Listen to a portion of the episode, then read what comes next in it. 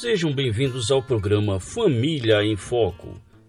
No tempo onde famílias e casamentos têm sofrido com difíceis mudanças, a palavra de Deus traz segurança e orientações para que as famílias vivam e cumpram os propósitos para os quais foram criadas. Na apresentação, professor Márcio Ribeiro.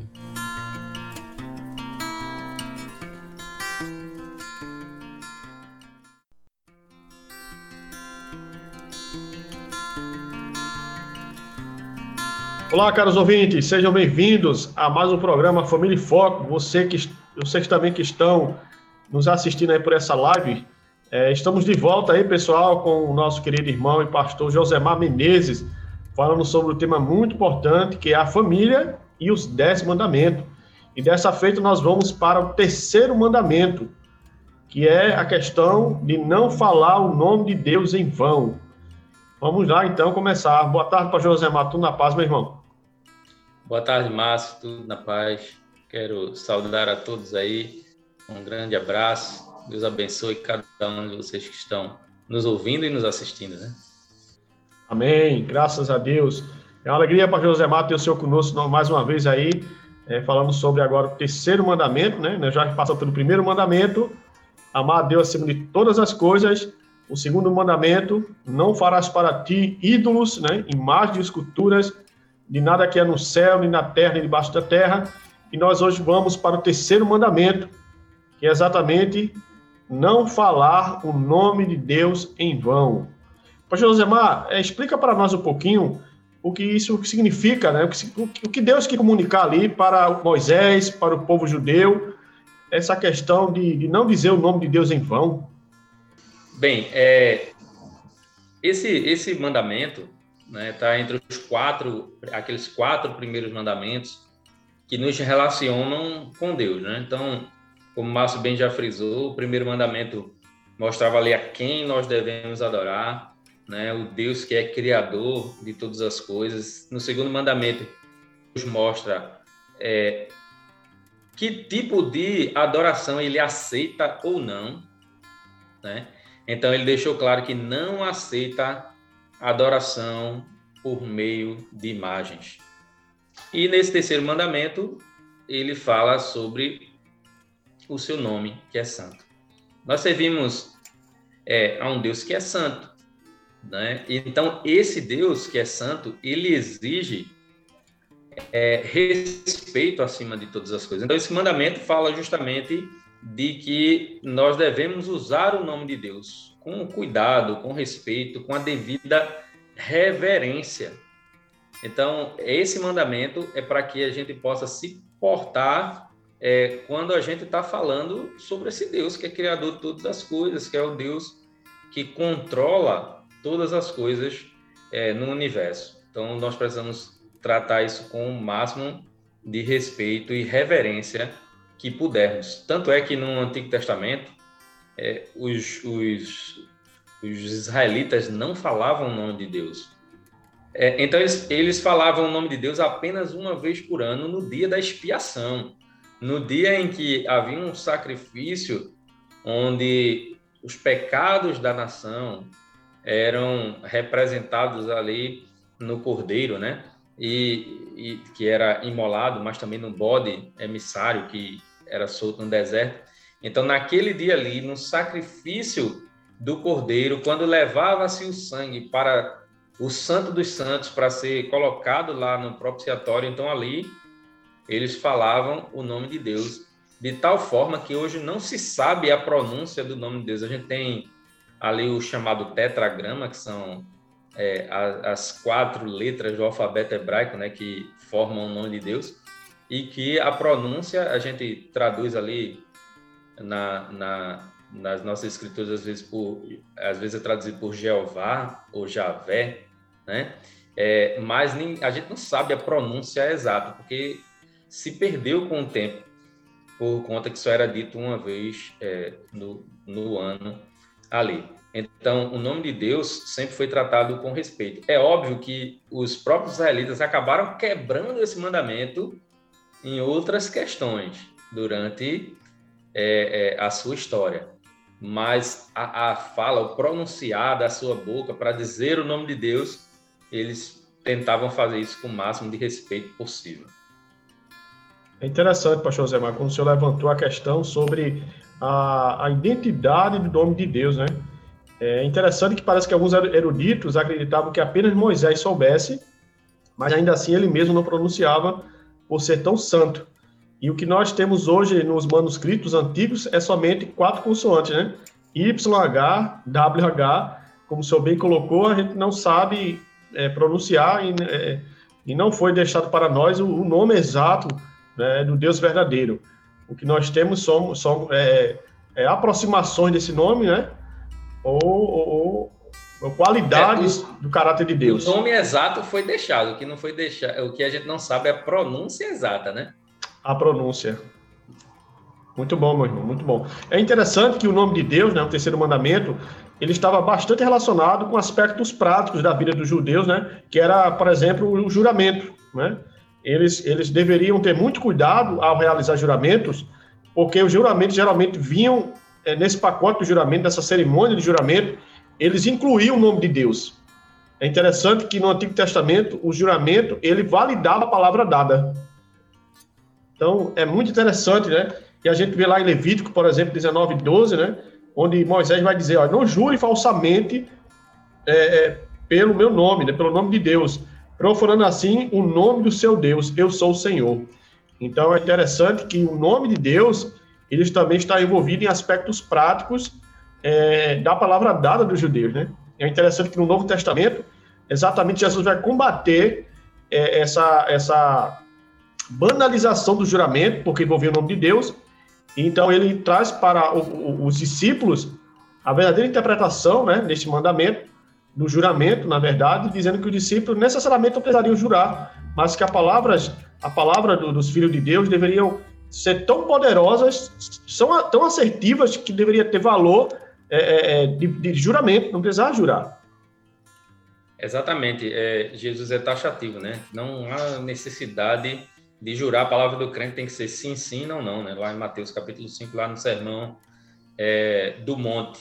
Ah, mas isso não significa dizer que todo juramento é inválido. Por exemplo, quando você precisa ir a um tribunal e, e ah, nas institutas de Calvino ele, ele mostra falando sobre esse mandamento justamente esse aspecto, né? Você vai no tribunal e você faz um juramento no tribunal, um juramento de falar a verdade. Esse juramento não é a quebra do mandamento. Sim. Não é a quebra do verdade. mandamento. No Novo Testamento nós temos Paulo, é. né, jurando. Isso.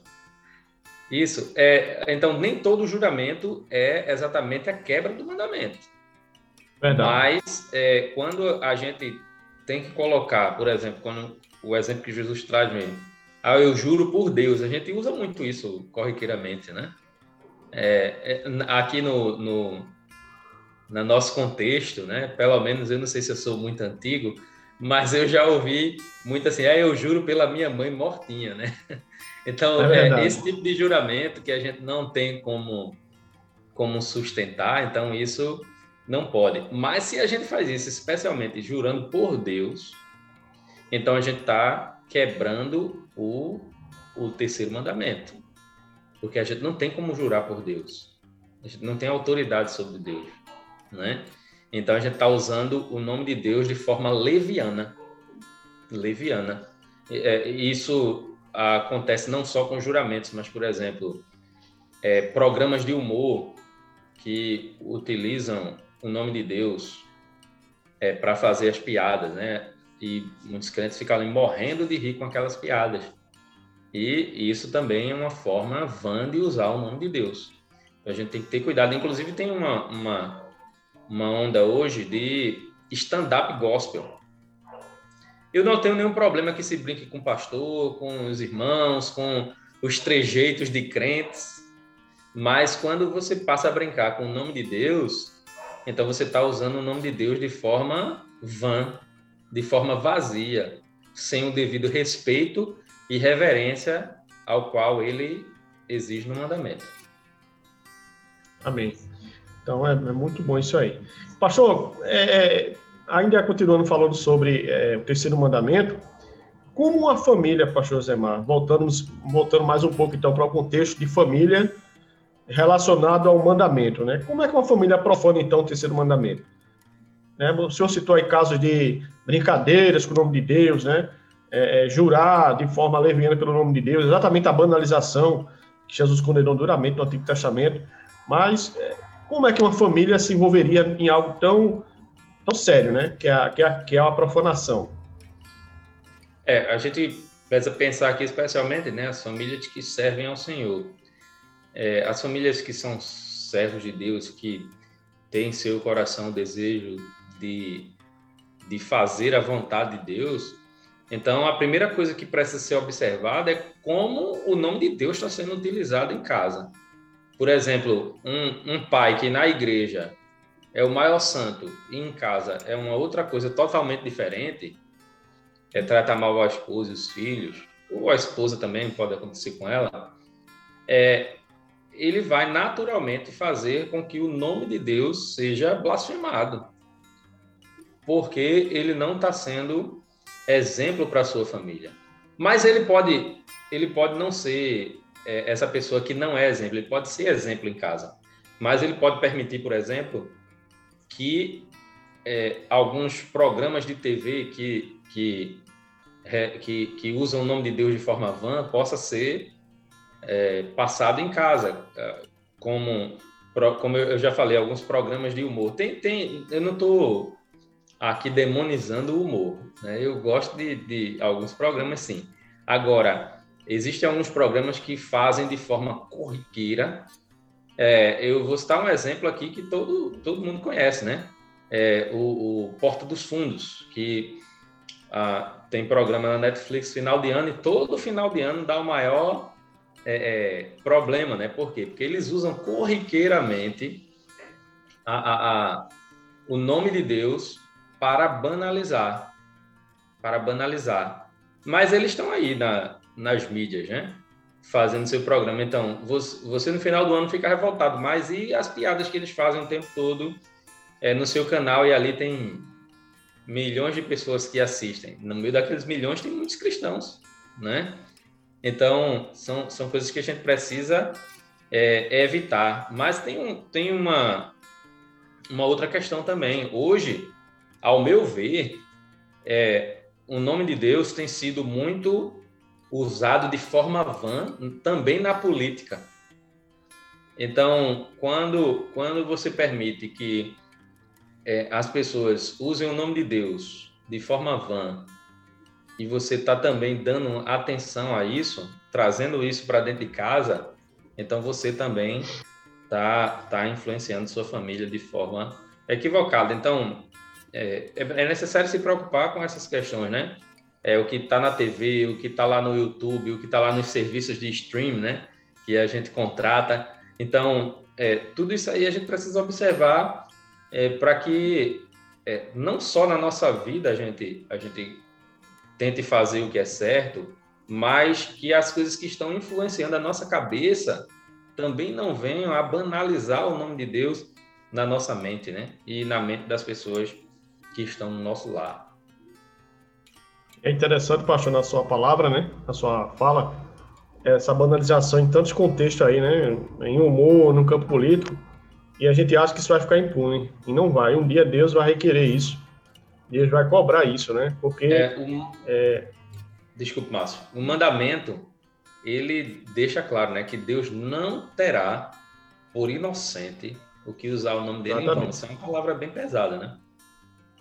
Exatamente. É isso que que veio a minha memória quando o senhor estava falando. Digo, meu Deus, as pessoas é, banalizam o nome de Deus, né? ridicularizam, usam o nome de Deus em tudo que é galfagem e acham que vai ficar por isso mesmo e, não vai ficar, né? Uh, o nome que eles estão profanando é o nome do, do, Deus vivo, né?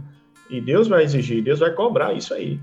Então é muito sério, é muito grave. Então, caros ouvintes, vocês que estão assistindo a nossa live agora, que vocês fiquem bem atentos a, a essas orientações para Josemar porque é uma quebra do terceiro mandamento, né? é, é, é uma forma vulgar, né? sem sabedoria, que muitos de nós usamos o nome de Deus, se tornou algo até popular. Né? Por tudo se jura, por tudo se, se, se fala o nome de Deus, exatamente recebendo a devida crítica, né? A devida crítica que Jesus fez aos fariseus lá no Sermão da Montanha, por eles ter banalizado o juramento e, e o juramento está envolvendo o nome de Deus, e aí quebra o terceiro mandamento. Então é muito grave, muito sério.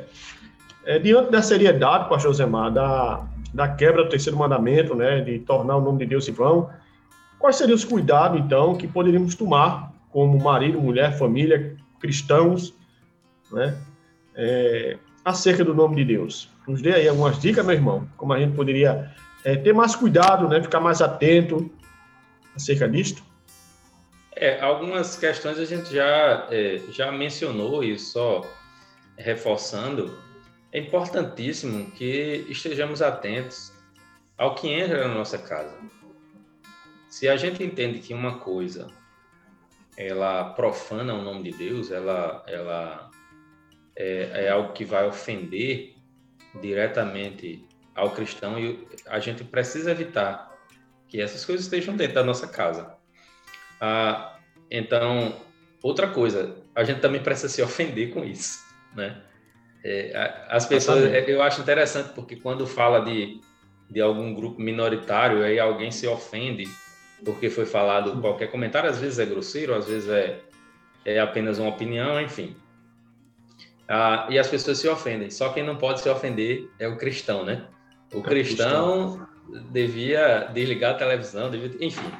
Mas é, a gente não pode deixar isso, esse, esse tipo de coisa, entrar na nossa casa. A gente deve evitar é, ao máximo, e eu acho que a gente tem que se ofender mesmo.